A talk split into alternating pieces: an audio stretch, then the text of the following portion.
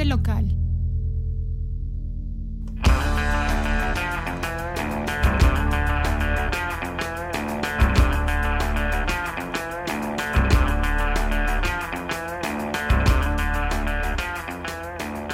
Soy Daniel Reyano, editor de, de frentelocal.com y les doy la bienvenida al primer programa de 2022 de, de Monoaural.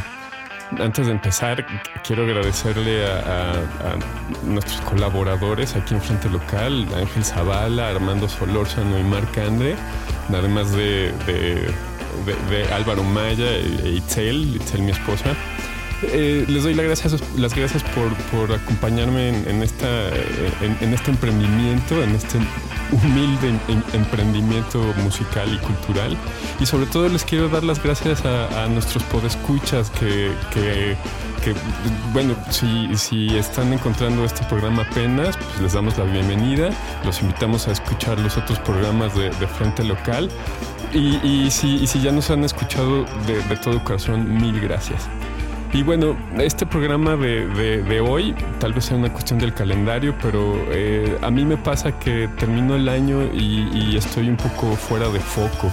Eh, este, me- me- hasta me entra un- una pequeña depresión de temporada. Eh, eh, porque no sé si, si voy por el camino que, que había decidido a principio de año o qué. Igual es nada más una cuestión de, calendario, pero, pero bueno, a mí me pasa y, y- si a alguien más le pasa eh, lo mismo, bueno, que quiero hacer este programa en particular para encontrar un poco de, inspiración y, un poco de foco, un poco de foco para, para retomar los proyectos o cambiar o lo que sea. Entonces me, pareció, me pareció buena idea eh, eh, traer a esta banda que está sonando detrás de mí, se llama Cartis Qatar. Eh, yo los conocí porque nosotros ensayábamos junto a ellos allá en el Yeti, en, la sala de junto, y cuando salíamos a, tomar una cerveza o fumar un cigarrito, pues eh, escuchábamos su música y, nos parecía, bueno, a mí me parece eh, un, proyecto redondo, está, sus canciones están bien estructuradas, bien ejecutadas, están bien producidas, y entonces me, me parece como que es una buena inspiración para, para, para el propósito de, de- de este año, de este programa. Y, y, este, vamos a estar acompañando eh, eh, con, con una lectura de, de, Henry Thoreau. Este eh, es, es, un, es un ensayo, es, es un libro breve. Es, es un ensayo que se llama Una vida sin principios. Y bueno, les voy a leer un poquito sobre Henry Thoreau. Es, eh, nació en 1817 y murió en 1862, o sea, vivió 45 años. Es uno de los fundadores de la literatura no- norteamericana, fue por encima de todo un espíritu libre. Las múltiples ocupaciones que desempeñó a lo largo de su vida, agrimensor, o sea, eh, topógrafo, fabricante de lápices y naturalista, podrían considerarse un reflejo de su pensamiento heterodoxo, o eh, heterodoxo e individualista una ética libertaria que, tra- que traslada a sus libros la lucha contra la esclavitud, el amor y el respeto a la naturaleza. No en, no en vano fue uno de los pioneros del ecologismo. Su aversión al Estado, la no violencia, el, el pacifismo. Bueno, eh, eh, vamos a, vo- voy a hacer una lectura de, este ensayo. Este eh, es, es, es muy muy humanista. Es, es eh, plantea, plantea ver, ver hacia, hacia adentro, eh, plantea dónde hay que enfocar nuestra atención y, a qué cosas otorgarle val- valor. La verdad es que no, no podría ser un, resumen de, de- este ensayo, eh, porque sus palabras son, son, son más, eh, bueno, sus, sus conceptos en sus palabras están mejor, eh, es una mejor expresión de la que yo podría hacer en cualquier momento. Entonces eh, voy, voy a leer esto, eh, va a ser una, lectura y un programa un poquito largo, así es que si, si están eh, haciendo algo importante ahorita que requiera su atención, tal vez convenga dejar, dejar escuchar este programa más tardecito. por- porque hay, hay muchas, muchas, muchas cosas importantes que- que van a pasar aquí y sin más por el momento, aquí está Cartis Qatar.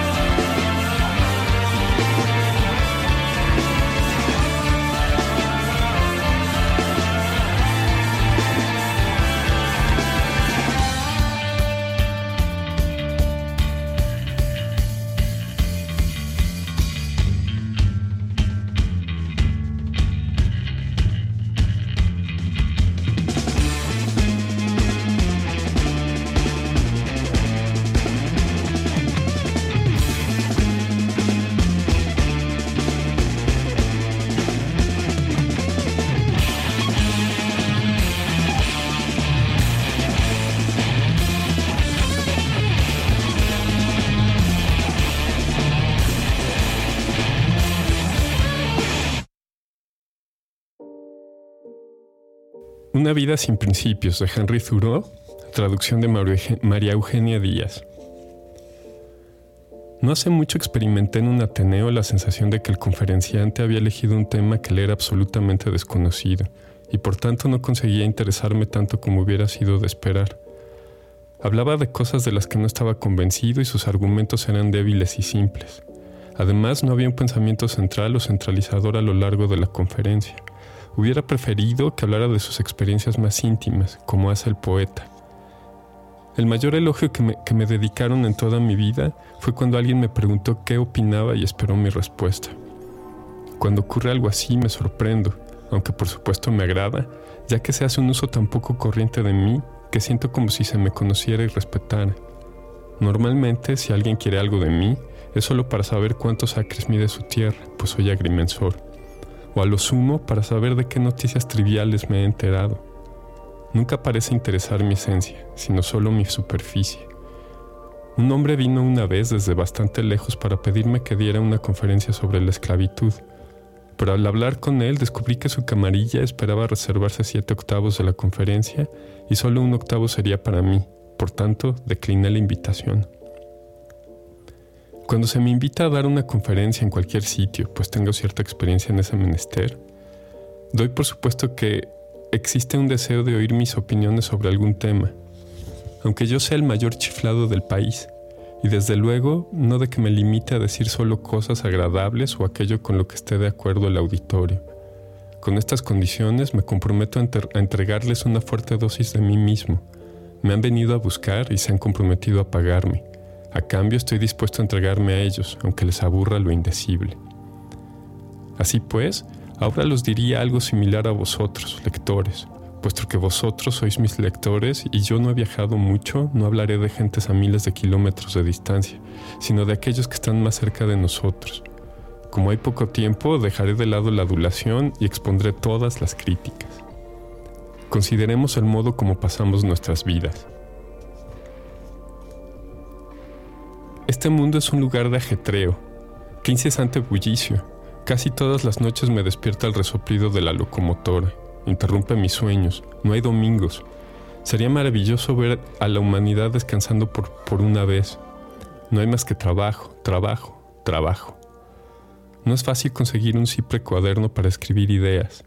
Todos están rayados para los dólares y los céntimos. Un irlandés, al verme tomar notas en el campo, dio por sentado que estaba calculando mis ganancias. Si un hombre se cae por la ventana de niño y se queda inválido o si se vuelve loco por temor a los indios, todos lo lamentan principalmente porque eso le incapacita para trabajar. Yo creo que no hay nada, ni tan siquiera el crimen más opuesto a la poesía, a la filosofía, a la vida misma, que este incesante trabajar.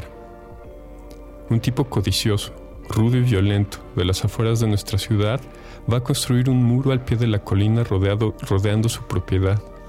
Las autoridades le han metido esto en la cabeza para evitar que origine otros problemas y él quiere que me pase tres semanas allí cavando a su lado. Al final, él quizás acaparará más dinero y se lo dejará a sus herederos para que estos lo despilfarren.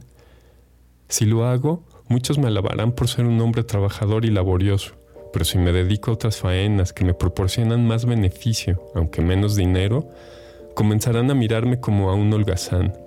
De todos modos, como no necesito una política de trabajo inútil para ordenar mi vida y no veo absolutamente nada digno de encomio en que este tipo emprenda más negocios que nuestro gobierno u otros gobiernos extranjeros, por muy divertido que le parezca a él o a ellos, yo prefiero terminar mi educación en una escuela diferente. Si un hombre pasea por el bosque por placer todos los días, corre el riesgo de que le tomen por un aragán pero si dedica el día entero a especular cortando bosques y dejando la tierra árida antes de tiempo, se le estima por ser un ciudadano trabajador y emprendedor, como si una ciudad no tuviera más interés en sus bosques que el de talarlos. La mayoría de los hombres se sentirían insultados si se les empleara en tirar piedras por encima de un muro y después volver a lanzarlas al otro lado con el único fin de ganarse el sueldo pero hay muchos individuos empleados ahora mismo en cosas menos provechosas aún. Por ejemplo, antes del amanecer, una mañana de verano, divisé a un vecino mío caminando con su yunta de bueyes que cargaba lentamente una piedra grande colgando del eje. Parecía envuelto en una atmósfera de laboriosidad. Comenzaba su jornada de trabajo y le sudaba la frente. Un reproche para todos los gandules y vagos. Se paró frente al lomo de uno de sus bueyes y dio media vuelta para ostentar su misericordioso látigo mientras ellos avanzaban hacia él. Y yo pensé, este es el trabajo que debe proteger el Congreso americano, el esfuerzo honrado y viril, honrado como el, el, discurrir diario del sol sobre nosotros, que hace que tengamos pan fresco cada mañana y que la sociedad cultive la cordialidad, algo que todo el mundo respeta y venera. Era un ser humano llevando a cabo una faena necesaria, aunque penosa. Ciertamente sentí un leve reproche porque me limitaba a observar desde la ventana y no estaba afuera, realizando un trabajo semejante. Pasó ese día y por la noche crucé el patio de otro vecino que tiene muchos criados y despilfarra el dinero, al tiempo que no hace nada de provecho y allí reconocí la piedra de por la mañana junto a una estructura extravagante pretendiendo adornar el patio de Lord Timothy Dexter e inmediatamente se desvaneció a mis ojos la dignidad del trabajo del carretero. A mi parecer, el sol luce cada día para alumbrar labores más provechosas que esta. Debo añadir que poco después, el tal doctor Dexter se fugó dejando deudas por toda la ciudad y tras pasar por los tribunales, se habrá establecido sin duda en cualquier otra parte para convertirse de nuevo en un mecenas de las artes. Los caminos por los que se consigue dinero, casi sin excepción, nos empequeñecen. Haber hecho algo por lo que tan solo se percibe dinero es haber sido un auténtico holgazán, o peor aún, si un obrero no gana más sueldo que el que le paga a su patrón, le están engañando, se engaña a sí mismo. Si ganaras dinero como escritor o conferenciante, sería que eres popular, lo cual implica un descenso perpendicular. Estos servicios por los que la comunidad está más dispuesta a retribuir son los más desagradables de cumplir. Se te paga para que seas menos que un hombre. Normalmente el Estado no recompensa a un genio con más benignidad. Incluso el, el poeta laureado preferiría no tener que ensalzar los incidentes de la realeza. Se le tiene que sobornar con un tonel de vino y tal vez se aparte de su musa a otro poeta para que beba de este mismo tonel. Respecto a mis propios negocios, resulta que el tipo de trabajo de agrimensura que yo podría hacer con la mayor satisfacción no satisface a los que me contratan. Ellos preferirían que hiciera un trabajo burdo y no demasiado bien, no lo suficientemente bien. Cuando hago notar que hay distintos modos de medir, mi patrón generalmente me pregunta cuál le proporcionaría más metros, no cuál es el más exacto. Una vez inventé una regla para cubicar la madera cortada en trozos de metro y traté de introducirla en Boston, pero el agrimensor de allí me dijo que los que vendían no deseaban que se midiera su madera, su madera con exactitud, que él ya era demasiado justo para ellos y por tanto siempre medían su madera en Charlestown antes de cruzar el puente. El propósito del obrero debería ser no el ganarse la vida o conseguir un buen trabajo, sino realizar bien un determinado trabajo y hasta en un sentido pecuniario sería económico para una ciudad pagar a sus obreros también que no sintieran que están trabajando por lo mismo, para seguir viviendo sin más, sino que trabajaban por fines científicos o morales. No contrates a un hombre que te hace el trabajo por dinero, sino aquel que lo hace porque le gusta, aunque muy despacio. Es significativo que existan pocos hombres tan bien empleados, que trabajen tan de acuerdo con sus intereses, que un poco de, dinero o fama no les arranque de su tarea actual. Veo muchos anuncios para jóvenes activos, como si la actividad fuera la virtud fundamental de un joven. Sin embargo, me sorprendí cuando alguien me propuso en confianza, un hombre adulto, que me embarcara en una de sus empresas, como si yo no tuviera nada que hacer o mi vida hubiera sido un completo desastre hasta ese momento qué dudoso cumplido me dedicó, como si me hubiese encontrado en medio del océano luchando contra el viento y sin tener dónde dirigirme y me propusiera que le siguiera. Si lo hiciera, ¿qué creéis que dirían los hombres de las compañías de seguros? No, no. No estoy sin empleo a estas alturas del viaje. A decir verdad, vi un anuncio para marineros con experiencia cuando era niño, paseando por mi pueblo natal y en cuanto tuve la edad me embarqué. La comunidad carece del soborno capaz de tener al hombre sabio. Podéis juntar dinero suficiente para perforar una montaña, pero no podréis juntar dinero suficiente para contratar al hombre que está ocupándose de sus asuntos. Un hombre eficiente y valioso hace lo que sabe hacer, tanto si la comunidad le paga por ello como si no le paga. Los ineficaces ofrecen su ineficacia al mejor postor y, están siempre esperando que, le den un puesto. Como podemos imaginar, raramente se ven contratados. Tal vez esté siendo más celoso que nunca de mi libertad. Siento que mi conexión y mi obligación para con la sociedad son aún débiles y, transitorios. Estos leves trabajos que me reportan el sustento y por los cuales se me permite que sea útil de algún modo a mis contemporáneos, me son tan agradables que casi nunca recuerdo que son necesidad. Hasta ahora voy teniendo éxito, pero preveo que si mis necesidades aumentan mucho, el trabajo requerido para satisfacerlas se convertirá en una labor penosa. Si tuviera que vender mis mañanas y mis tardes a la sociedad, como hace la mayoría, estoy seguro de que no me quedaría nada por lo que vivir. Confío en que jamás venderé mi primogenitura por un plato de lentejas. Lo que pretendo sugerir es que un hombre puede ser muy trabajador y en cambio no emplear bien su tiempo. No hay mayor equivocación que consumir la, mayor parte de, la vida en ganarse el sustento. Todas las grandes empresas se automantienen. El poeta, por ejemplo, debe alimentar su cuerpo con la poesía, al igual que la máquina de vapor del aserradero alimenta sus calderas con las virutas que produce. Debéis ganaros la vida amando. Pero lo mismo que se dice de los comerciantes que 97 de cada 100 fracasan, así la vida de los hombres, medida por este patrón, es generalmente un fracaso y se puede predecir el desastre. Haber nacido heredero de una fortuna y nada más no es nacer sino nacer muerto.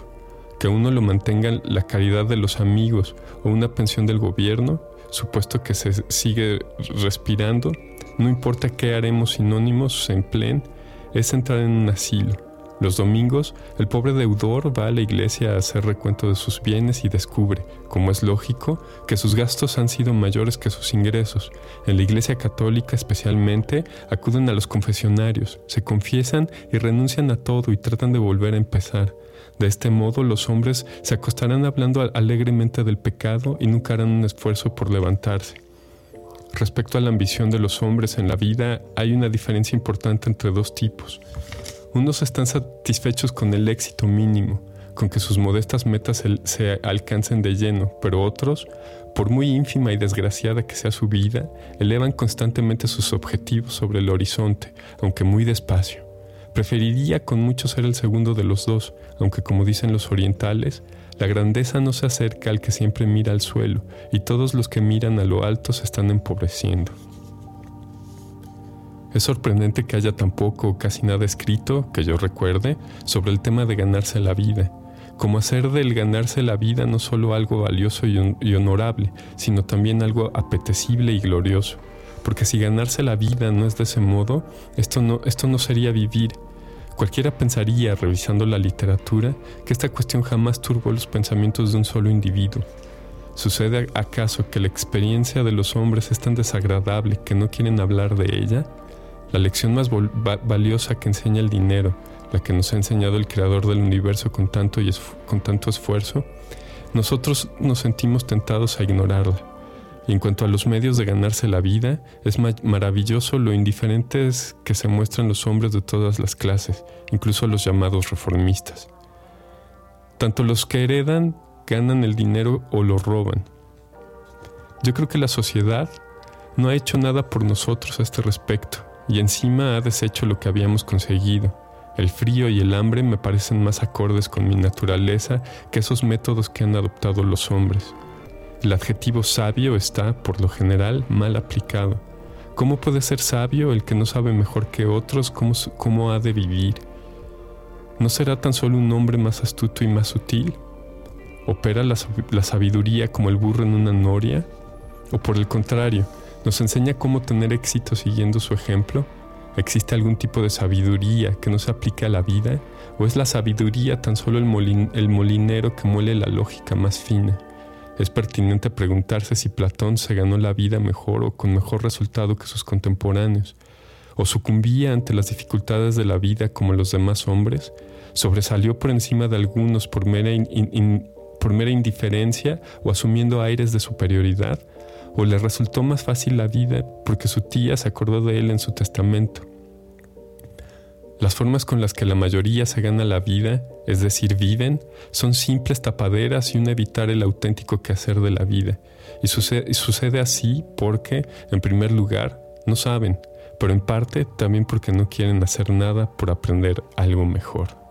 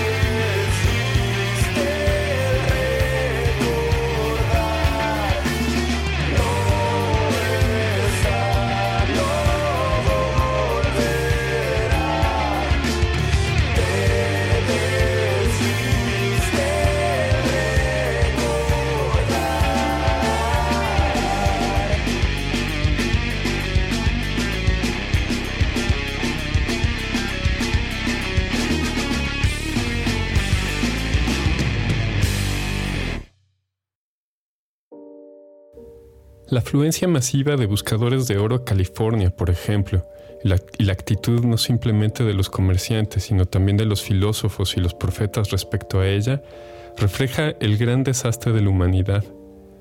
Que tantos esperen vivir de la suerte y así tener el modo de encargar el trabajo a otros menos afortunados, y todo ello sin aportar nada a la sociedad. Y a eso le llaman un negocio. No conozco desarrollo más sorprendente de la inmoralidad en el comercio y en los demás procedimientos habituales para ganarse la vida. La filosofía y la poesía y la religión de semejante, de, semejante humanidad no merecen el polvo de un vejín. El cerdo que se gana el sustento osando, removiendo la tierra, se avergonzaría de tal compañía. Si yo pudiera disponer de la riqueza de todos los mundos levantando un dedo, no pagaría semejante precio por ella. Incluso Mahoma sabía que Dios no ha hecho este mundo en broma. Esto convierte a Dios en un acaudalado caballero que tira un puñado de monedas porque le gusta ver a los hombres arrastrarse por el suelo. La lotería del mundo. Subsistir en el reino de la naturaleza, algo que debemos echar a, a suertes. Vaya una crítica, vaya sátira para nuestras instituciones. La consecuencia será que toda la humanidad se colgará de un árbol ¿Y es esto lo que nos han enseñado los preceptos de todas las Biblias? ¿Acaso el último invento de la raza humana y el más digno de admiración es un simple rastrillo para basura? Es bajo estas premisas donde confluyen los orientales y los occidentales. ¿Fue Dios quien nos indicó que ganáramos así la vida, cavando donde no plantamos, y que Él nos recompensará acaso con una pepita de oro? Dios entregó al hombre honrado un certificado capacitándolo para alimentarse y vestirse pero el hombre malvado encontró un, facímil del, mismo en los cofres de Dios. Se apropió de él y obtuvo alimento y vestido como el primero.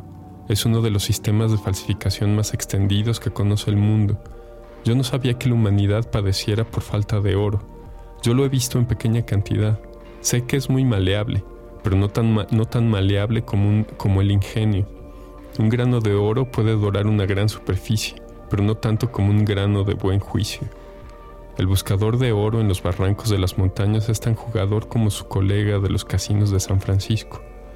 ¿Qué diferencia hay entre revolver el polvo o remover los dados? Si ganas, la sociedad pierde. El buscador de oro es el enemigo del trabajador honrado, sean cualesquiera las restricciones y las compensaciones que haya. No es suficiente que me digas que trabajaste mucho para conseguir el oro. También el diablo trabaja intensamente. El camino de la transgresión puede ser difícil de muchas maneras. El más humilde espectador que vea una mina dirá que buscar oro es una especie de lotería. El oro obtenido de este modo no es lo mismo que el sueldo del, del trabajo honrado. Pero en la práctica olvida lo que ha visto porque solo percibe el hecho, no el principio, y entra en esa dinámica, es decir, compra un boleto en lo que resulta ser otra lotería, aunque no tan obvia. Una tarde, Después de leer el relato de Howitt sobre los buscadores de oro en Australia, me quedaron grabados en la mente toda la noche los numerosos valles con sus arroyos, todo cortado por pozos pestilentes de 3 a 30 metros de profundidad y 4 metros de ancho, tan justo como les fue posible cavarlos y medio cubiertos de agua, el lugar al que se lanzan con furia muchos hombres para buscar fortuna, sin saber dónde deben abrir sus agujeros, sin saber si el oro está bajo su mismo campamento, cavando a, veces 50 metros antes de dar con la veta o perdiéndola por centímetros, convertidos en demonios sin, sin respetar los derechos de los demás en su sed de riqueza. Valles enteros a, a lo largo de 50 kilómetros aparecen de repente como panales de miel por los pozos de los mineros, de tal suerte que cientos de estos mueren allí agotados metidos en el agua y cubiertos de barro y arcilla, trabajando día y noche y mueren de frío y de enfermedad. Tras leer esto, y habiéndolo olvidado en parte, me puse a pensar, por casualidad, en mi propia vida, que me resulta tan poco satisfactoria, haciendo lo mismo que otros muchos y, con la visión de las, excavaciones todavía en mi mente, me pregunté por qué no iba yo a lavar oro todos los días, aunque solo fueran partículas mínimas, ¿Por qué no iba yo a trazar una galería hasta el oro de mi interior y trabajar en esa mina? Ahí está nuestro Ballarat y Bendigo. ¿Qué importa que la galería sea estrecha? De todos modos, yo debo seguir el sendero, por muy solitario, estrecho y tenebroso que sea, por donde caminar con amor y respeto. Allí donde un hombre se separa de la multitud y sigue su propio camino, allí sin duda hay, una bifurcación en la carretera, aunque los viajeros asiduos no vean más que un bosque en la empalizada. Su sendero solitario a campo a través resultará el mejor camino de los dos. Muchos hombres apresuran a ir a California y Australia, como si el verdadero oro se encontrara en esa dirección. Al contrario, están yendo justo al lugar opuesto de donde se encuentra.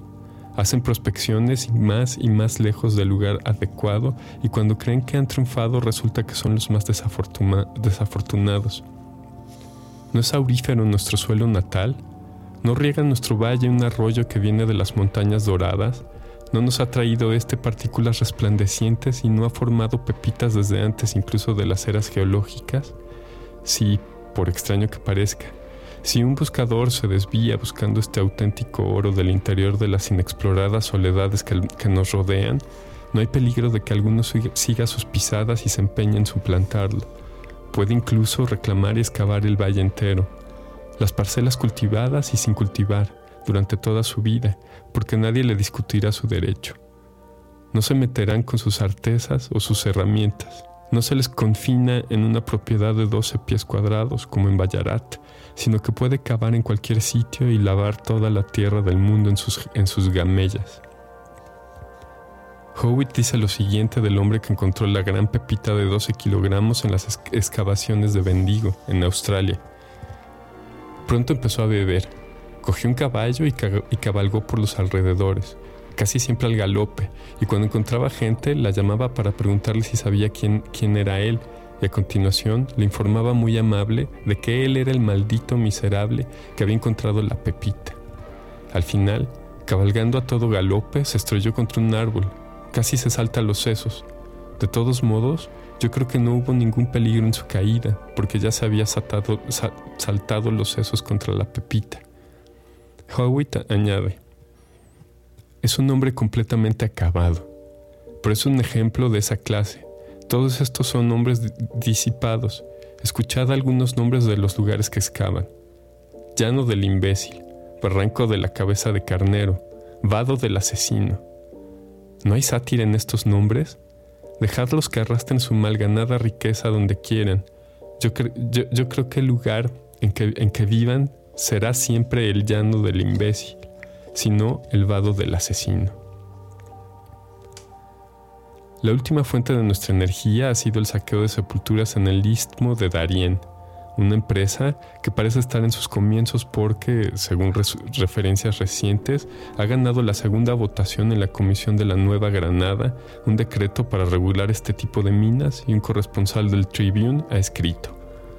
En la estación seca, cuando el tiempo permita que la zona sea debidamente inspeccionada, no cabe duda de que se encontrarán otras ricas huacas, es decir, cementerios.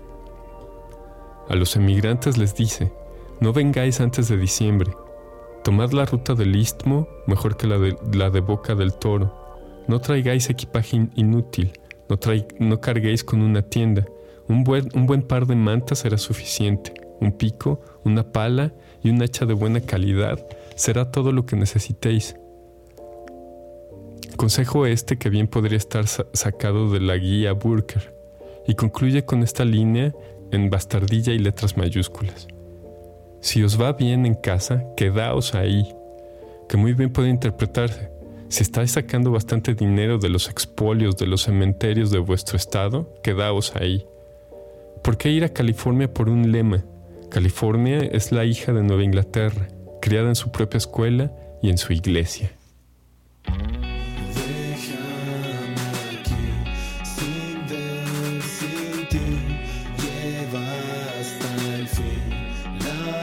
is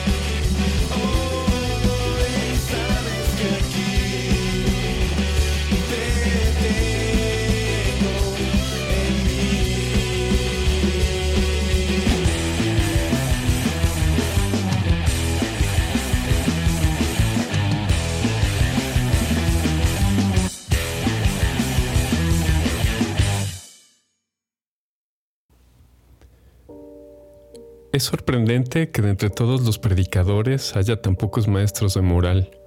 Los profetas están dedicados a perdonar el comportamiento de los hombres.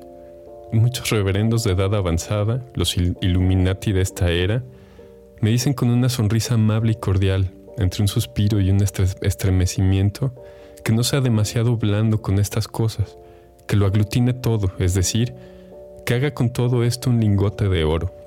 El mejor consejo que he oído sobre estos temas era rastrero. A grandes rasgos era esto. No merece la pena emprender una reforma del mundo en este particular. No preguntes cómo se consigue la mantequilla para tu pan. Se te revolverá el estómago al enterarte y cosas parecidas. Ese fue mi perro sacudiendo. Repito. El mejor consejo que he oído sobre estos temas era rastrero. A grandes rasgos era esto. No merece la pena emprender una reforma del mundo en este particular. No te preguntes cómo se consigue la mantequilla para tu pan. Se te revolverá el estómago al enterarte y cosas parecidas. Le sería mejor a un hombre morir de hambre que perder su inocencia en el proceso de conseguir el pan si dentro del hombre sofisticado no hay, no hay otro ingenuo, entonces se trata de uno de los ángeles del diablo. Al hacernos viejos, vivimos con menos rigidez, nos relajamos un poco de la disciplina y de algún modo dejamos de obedecer nuestros instintos más, más puros. Pero deberíamos ser escrupulosos hasta el extremo de la cordura, despreciando la mofa de aquellos que son más desafortunados que nosotros. Incluso en nuestra ciencia y filosofía no existe por lo general una sola verdad objetiva de las cosas. El espíritu, el espíritu de secta y la intolerancia han puesto sus pezuñas en medio de las estrellas. Solo tenéis que discutir el problema de si las estrellas están deshabitadas o no para descubrirlo. ¿Por qué tenemos que embadurnar los cielos como hicimos con la Tierra? Fue triste descubrir que el doctor Kane era masón y que Sir John Franklin lo era también pero es más duro aún pensar que posiblemente esa fue la razón por la que el primero fue en busca del segundo. No hay ninguna revista popular en este país que se, atreva, que se atreva a publicar la opinión de un niño sobre cuestiones de cierta importancia sin hacer algún comentario. Todo debe someterse a los doctores en teología. Yo preferiría que lo sometieran a la opinión de los arrapiezos. Uno vuelve del funeral de la humanidad para asistir a un fenómeno natural. Una pequeña idea entierra a todo el mundo. No conozco a casi ningún intelectual que sea tan abierta y auténticamente liberal que se pueda hablar con libertad en su presencia. La mayoría de aquellos con los que intento hablar pronto se ponen a atacar una institución en la que tienen algún interés, es decir, tienen un punto de vista particular, no universal interpondrán continuamente su propio tejado con un estrecho tragaluz para ver el cielo, cuando es el cielo lo que deberían contemplar sin obstáculo alguno. Yo os digo, quitad en medio vuestras telarañas, limpiad vuestras ventanas. En algunos Ateneos me dicen que han aprobado la exclusión del tema de la religión y si estoy tocando ese tema o no. He llegado a tener mucha experiencia y he hecho todo lo posible por reconocer con franqueza mi propia vivencia de la religión de tal modo que mi auditorio nunca sospecha el origen de mis ideas. El conferenciante era tan inofensivo para ellos como la luz de la luna. En cambio, si les hubiera leído la biografía de los grandes pícaros de la historia, habrían pensado que había escrito las vidas de los diáconos de su iglesia. Por lo general, la pregunta es, ¿de dónde viene usted o a dónde va? Hay una pregunta más pertinente aún que oí hacer una vez a dos, a dos personas de mi auditorio. ¿A favor de qué es la conferencia? Todo mi cuerpo se estremeció. Para ser imparcial, los mejores hombres que, conozco no están tranquilos, no son todo un mundo en sí mismos. En general, se preocupan de los modales y adulan y estudian las situaciones con más perspicacia que el resto. Seleccionamos el granito para los cimientos de nuestras casas y establos, construimos vallas de piedra, pero nosotros no nos sentamos sobre un entramado de verdad, granítico, la más elemental roca primitiva. Nuestras vigas están podridas. ¿De qué pasta está hecho ese hombre que no se corresponde en nuestro pensamiento con la verdad más pura y sutil? A menudo acuso a mis mejores amigos de una inmensa frivolidad porque mientras que hay buenos modales y cumplidos que no respetamos, no nos enseñamos unos a otros las lecciones de honradez y sinceridad que enseñan los animales, o las lecciones de estabilidad y solidez que producen las rocas. La culpa es, sin embargo, habitualmente mutua porque, por lo general, no nos exigimos más unos de otros. Esa agitación en torno a Kossuth, observar qué típica, pero qué superficial fue simplemente otro tipo de política o de baile. Se le dedicaron discursos por todo el país, pero todos expresaban la opinión o falta de opinión de la multitud sin más. Nadie mantuvo la verdad. Se agruparon en una camarilla como de costumbre. Unos se apoyaban entre otros y todos juntos en nada. Del mismo modo, los hindús colocan el mundo sobre, sobre un elefante, el elefante sobre una tortuga y la tortuga sobre una serpiente, y no tiene nada que poner bajo la serpiente. Como fruto de toda esa agitación, tenemos el, sombrero, de Kossuth. Así de vacía e ineficaz es nuestra conversación cotidiana. Lo superficial lleva a lo superficial. Cuando nuestra vida deja de ser íntima y privada, la conversación degenera en simple cotilleo. Es difícil conocer a un hombre que te cuente una noticia que no haya aparecido en un periódico o que no se la haya contado su vecino y, la mayoría de las veces, la única diferencia entre nosotros y nuestro amigo es que él ha leído el periódico o salido a tomar el té, y nosotros no. En la misma medida que nuestra vida interior fracasa, vamos con más constancia y desesperación a la oficina de correos. Puedes estar seguro de que el pobre tipo que se aleja con el mayor número de cartas, orgulloso de su abultada correspondencia, no ha sabido nada de sí mismo desde hace tiempo yo creo que leer un periódico a la semana es ya demasiado. Lo he intentado recientemente y me parecía que todo este tiempo no había vivido en mi, en mi región natal. El sol, las nubes, la nieve, los árboles no me dicen tanto. No puede servir a dos amos. Requiere más de un día de atención conocer y poseer el valor de un día. Podemos con razón avergonzarnos de decir las cosas que hemos leído u oído, no sé, por, qué mis noticias tienen que ser tan triviales, teniendo en cuenta que abrigamos sueños e ilusiones. Nuestro progreso no debería de ser tan insignificante. Las noticias que oímos no son, en su mayoría, interesantes, son repeticiones vacías. A menudo nos sentimos tentados de preguntar por qué se da tanto énfasis en una experiencia personal que hemos tenido. ¿Por qué después de 25 años tenemos que volver a encontrar en nuestro camino a Hobbins, registrador de sucesos? ¿No, hemos avanzado ni un centímetro acaso? Así son las noticias diarias. Los acontecimientos flotan en la atmósfera insignificantes, como las, las, esporas de los helechos, y caen sobre un talo abandonado o sobre la superficie de nuestros montes que les proporcionan una base en la que crecer como parásitos. Deberíamos librarnos de tales noticias. ¿De qué serviría, en el caso de que explotara nuestro planeta, que hubiera un personaje involucrado en la explosión si somos sinceros, no tendremos la menor curiosidad por tales sucesos. No vivimos, no, vivimos para divertirnos estúpidamente. Yo no correría a la vuelta de la esquina para ver el mundo explotar. Todo el verano e incluso el otoño, tal vez os hayáis olvidado inconscientemente del periódico y, y de las noticias, y ahora descubrís que era porque la mañana y la tarde estaban llenas de noticias. Vuestros paseos están llenos de incidentes, os, interesaban no los asuntos de Europa, sino los asuntos de los campos de Massachusetts. Si tenéis la suerte de existir, de vivir y moveros dentro de ese estrecho ámbito en el que se filtran los acontecimientos que constituyen las noticias, un ámbito más estrecho que la fibra de papel en que se imprimen, entonces estas cosas llenarán vuestro mundo, pero si os, si os eleváis por encima de ese plano u os sumergís muy por debajo de él, ya no las recordaréis más, ni ellas a vosotros. La, realidad es que ver salir el sol cada día y verlo ponerse, participar de ese modo en, el curso del universo, os conservará sanos para siempre. Naciones. ¿Qué son las naciones? Tártaros, unos y chinos. Pululan como insectos. El historiador lucha en vano por hacerlos memorables. Hay muchos hombres, pero ni uno solo que lo sea auténticamente.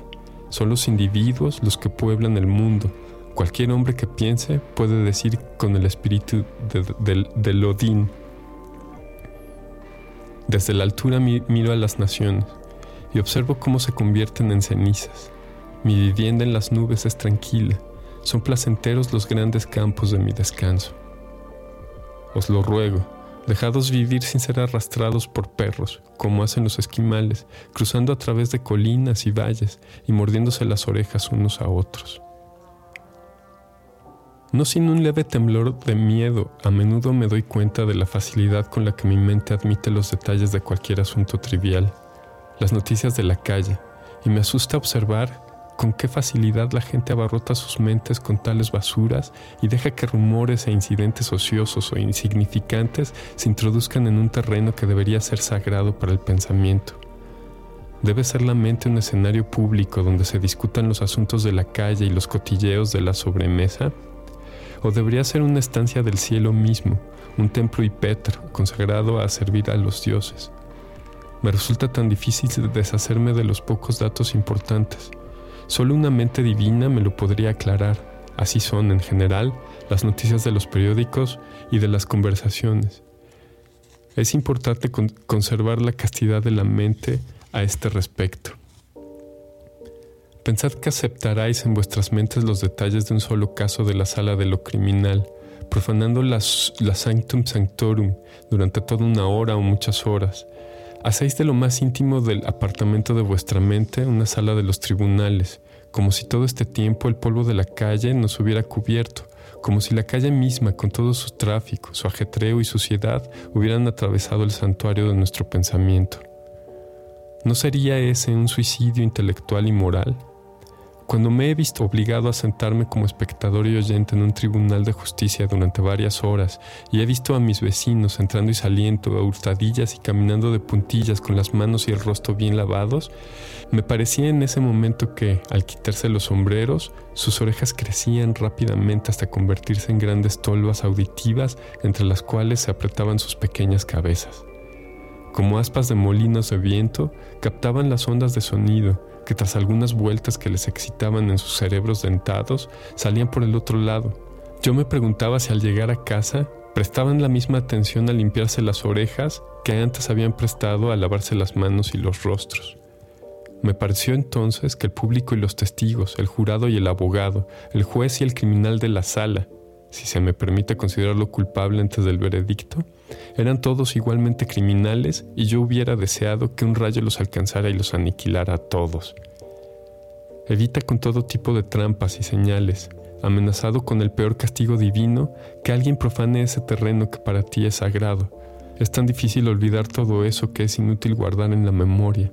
Si tengo que ser un camino, prefiero serlo por torrentes, por arroyos del Parnaso, que por las alcantarillas de ciudad. Existe la inspiración, ese chismorreo que llega al oído de la mente atenta desde los patios celestiales. Existe otra revelación profana y caduca, la de las tabernas y comisaría de policía. El mismo oído es capaz de captar ambas comunicaciones. El criterio del que escucha es el que debe determinar cuál oír y cuál no. Yo creo que la mente se puede profanar permanentemente con el hábito de escuchar cosas triviales, de modo que todos nuestros pensamientos se teñirán de trivialidad nuestro propio intelecto debería ser de asfalto, es decir, debería tener un buen firme para que las ruedas se deslizaran fácilmente. Y si quieres saber cómo darle mejor consistencia a la carretera, mejor que la que se consigue con cantos rodados, con, traviesos de abeto o con, asfalto, lo que tienes que examinar son algunas de, de nuestras mentes que se han visto sometidas tanto tiempo a este tratamiento. Si nos hemos profanado a nosotros mismos, ¿y quién no? El remedio, será la cautela y la devoción para volver a consagrarnos y convertir de nuevo nuestras mentes en santuarios. Deberíamos tratar nuestras mentes, es decir, a nosotros mismos, como a niños inocentes e ingenuos y ser nuestros propios guardianes y tener cuidado de prestar atención a los objetos y los temas que merezcan la pena. No leáis el Times, leed el Eternities. Los convencionalismos son a la larga tan malos como la mezquindad. Incluso los datos científicos pueden manchar la mente con su aridez, a no ser que os las limpiéis cada mañana o las fertilicéis con el rocío de verdad fresca y viva. La sabiduría no llega hasta nosotros por los detalles, sino a través de los rayos de luz procedentes del cielo. Si todo pensamiento que cruza la mente comporta un, desgaste irreversible y un profundizar los baches que, como en las calles de Pompeya, daban muestra del uso que se les dio, cuántas cosas hay sobre las que deberíamos deliberar para decidir si lo aceptamos o no. Mejor hubiéramos dejado que los carromatos de los vendedores ambulantes avanzaran a un trote muy lento, incluso al paso, por ese puente glorioso de la mente por el que confiamos pasar al final del último instante de nuestra vida a la orilla más próxima de la eternidad.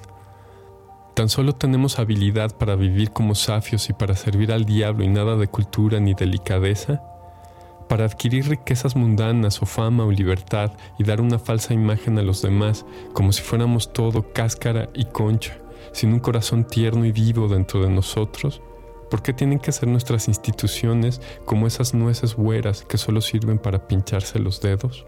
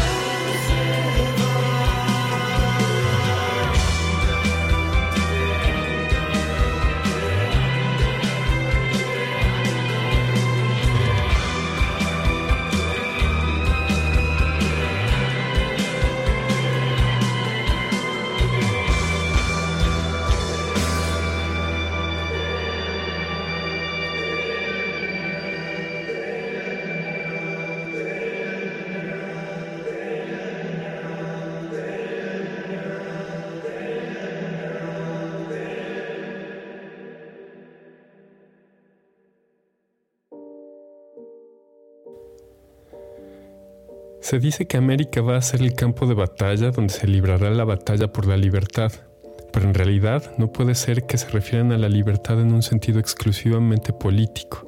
Incluso si aceptamos que el americano se ha librado de un tirano político, todavía es esclavo de un tirano económico y moral. Ahora que la república, la res pública, está instituida, es hora de buscar la res privada, los asuntos privados, para cuidar de que, como el Senado romano aconsejaba a sus cónsules, nequid res privata detrimente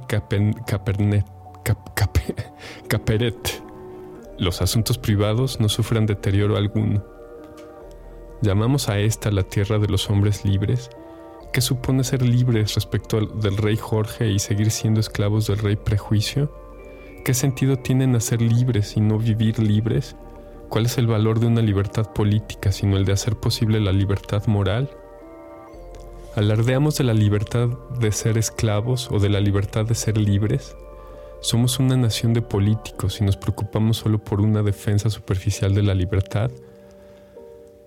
Los hijos de nuestros hijos tal vez se sientan un día realmente libres. Nos sometemos a impuestos injustos. Hay un grupo de gente entre nosotros que no está representado. Son impuestos sin representación. Nosotros alojamos a las tropas, a los tontos y, ganado de todas clases. Alojamos nuestros cuerpos vastos en nuestras pobres almas, hasta que los primeros consumen toda la sustancia de las segundas.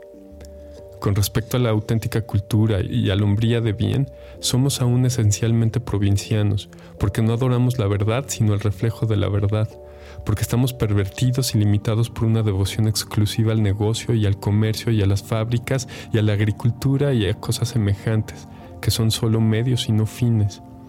De esta manera es también provinciano el Parlamento inglés, simples paletos que se traicionan unos a otros cada vez que se les presenta un asunto importante que resolver. El problema irlandés, por ejemplo. ¿Por qué no lo llamé el problema inglés? Sus naturalezas se, corrompen en contacto con la propia bajeza de los temas que tratan. Su buena crianza respeta solo cuestiones secundarias, los mejores modales del mundo pasan a ser fatuos y torpes al compararlos con una inteligencia superior. Su apariencia no es sino como la de las modas de otros tiempos, simples cortesías, genuflexiones y calzas hasta las rodillas pasados de moda. Es el vicio y no los modales exquisitos lo que hace que pierdan la firmeza de carácter. En realidad no son más que ropas desechadas o conchas huecas, clamando por el respeto que se debía al ser que las habitaba. Se os regala la concha en lugar de la carne y no es excusa que, en el caso de ciertos moluscos, las conchas tengan mayor valor que la carne. El hombre que me impone sus buenos modales actúa como si se empeñara en mostrarme el cuarto de sus colecciones cuando lo que yo quería era verle a él. ¿No fue este el sentido con el que el poeta Decker llamó a Cristo el primer auténtico caballero que jamás haya existido? Repito que en este sentido la corte más gloriosa de la cristiandad es provinciana, pues solo tiene autoridad para decidir sobre intereses transalpinos y no sobre los asuntos de Roma. Un pretor o un procónsul sería suficiente para resolver los problemas que acaparan la atención del Parlamento inglés y del Congreso americano. Gobierno y legislación.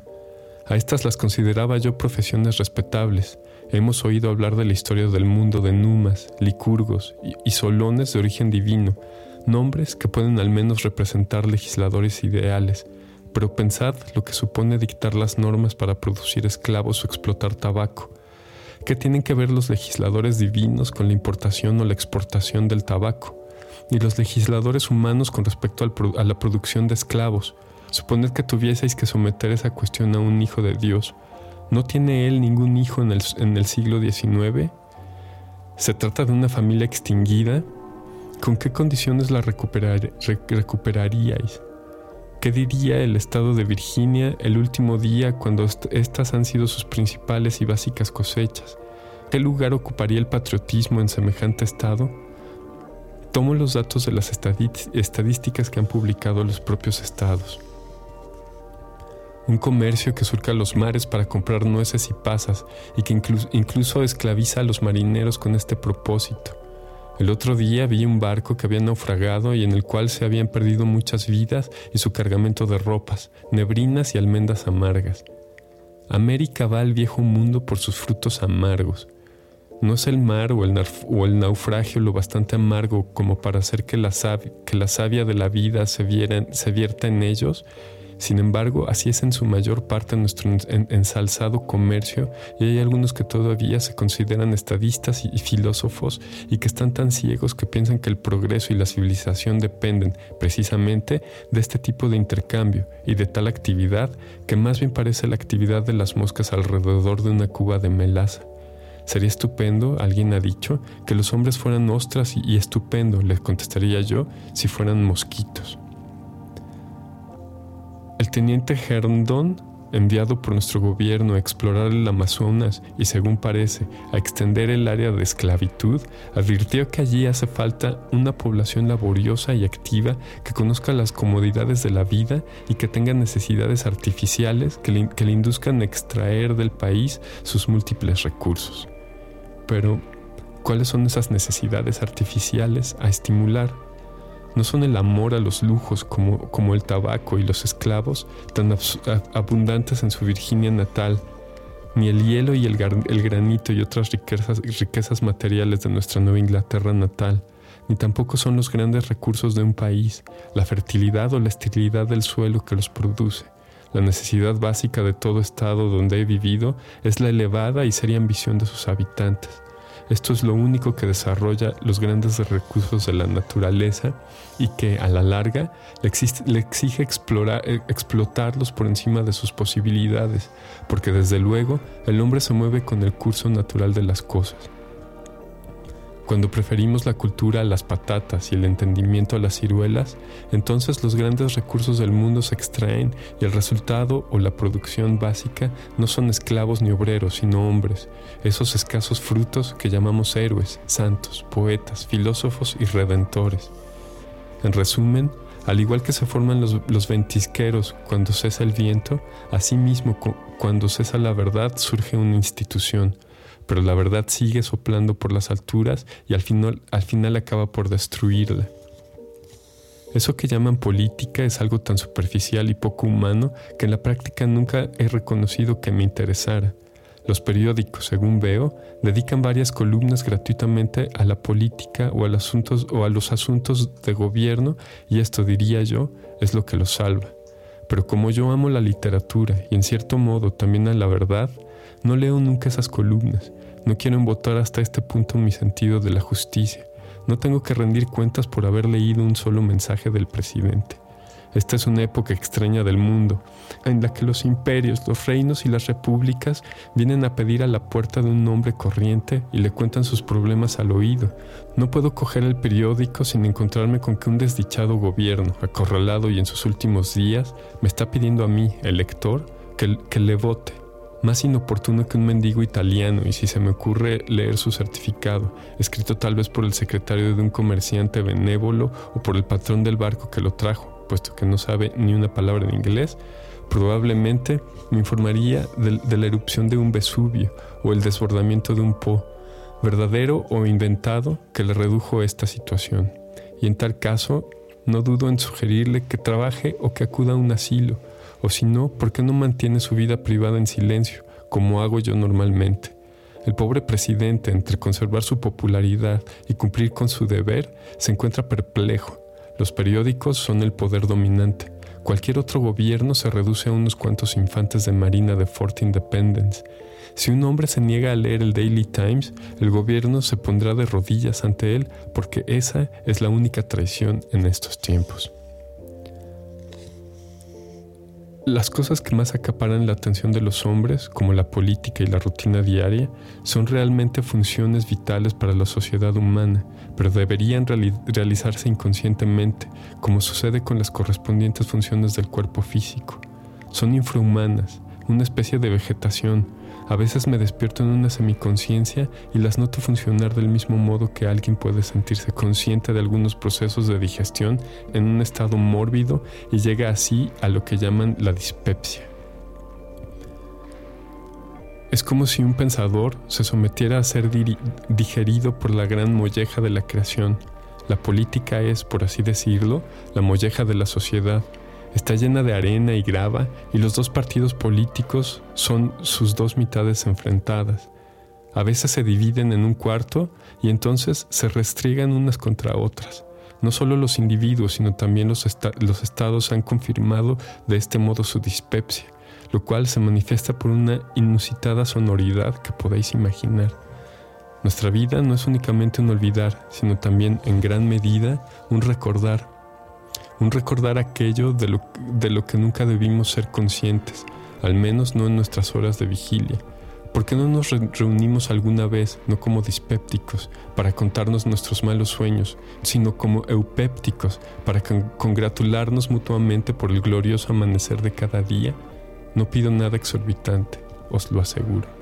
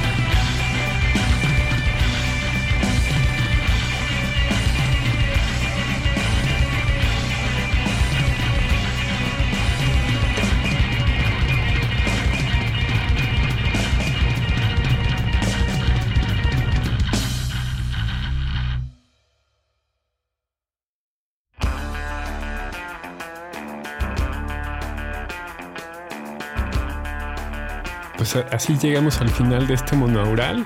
Eh, espero que hayan disfrutado el, rock progresivo, reflexivo eh, de, de Curtis Qatar. Y bueno, es Curtis con K y Qatar con Q. Y eh, espero que, de alguna manera en, este mismo espíritu reflexivo hayan, hayan encontrado inspiración en, las palabras de, de Henry Thoreau. Y solo voy a leer una cosita más. es desobediencia, desobediencia civil. Acepto de todo corazón la máxima. El mejor gobierno es el que gobierna menos. Me gustaría verlo puesto en práctica de un modo más rápido y sistemático.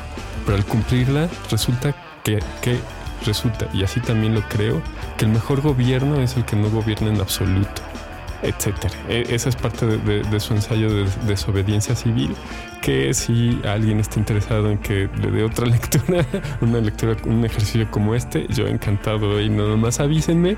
Y el medio para avisarme es, es el correo medios arroba frentelocal.com o pueden, pueden escribir sus comentarios en, el, en el post que, aparece, que va a aparecer eh, eh, en, el, blog, en la sección de podcasts, debajo de, esta, de esta entrada. Y sin más por el momento, les, les repito que les agradezco mucho si, si llegaron a escuchar este programa largo. Y eh, los invito a escuchar los otros programas de, de, Frente Local, que son Espacio Sonoro, que es un programa que está dedicado a, la música tradicional mexicana, el, ensamble que es un, ejercicio un ejercicio para apreciar el jazz. Y eh, revolución por minuto. Revolución por minuto que, vamos a ir resolviendo los problemas del mundo un tema a la vez. Sin más por el momento les vuelvo a agradecer y los veo en la próxima. Frente local